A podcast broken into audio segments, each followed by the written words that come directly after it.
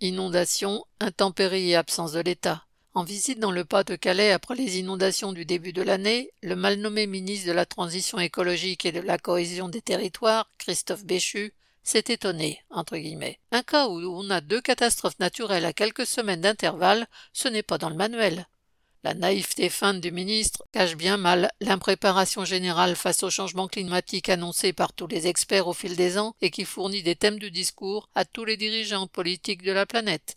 Depuis les dernières inondations, les habitants de cette région ont été laissés seuls avec leurs problèmes, chacun devant se débrouiller avec son assurance, avec sa famille, ses sacs de sable, alors que le gel menace avec la vague de froid. Le ministre a pris un ton très ferme pour assurer qu'il allait se retrousser les manches, revoir à la hausse l'enveloppe de 50 millions promise en novembre lors des dernières inondations, intervenir auprès des assurances pour que les sinistrés n'aient pas à faire plusieurs dossiers d'indemnisation et à payer deux fois la franchise. La principale mesure annoncée consistera à démolir les habitations dans certaines zones particulièrement à risque, mais sans rien dire sur ce que deviendront les habitants, ni ce qu'ils toucheront alors que leur maison ne vaut plus rien. Comment pourraient-ils se reloger alors qu'ils ont souvent perdu toute une vie d'économie dans la catastrophe?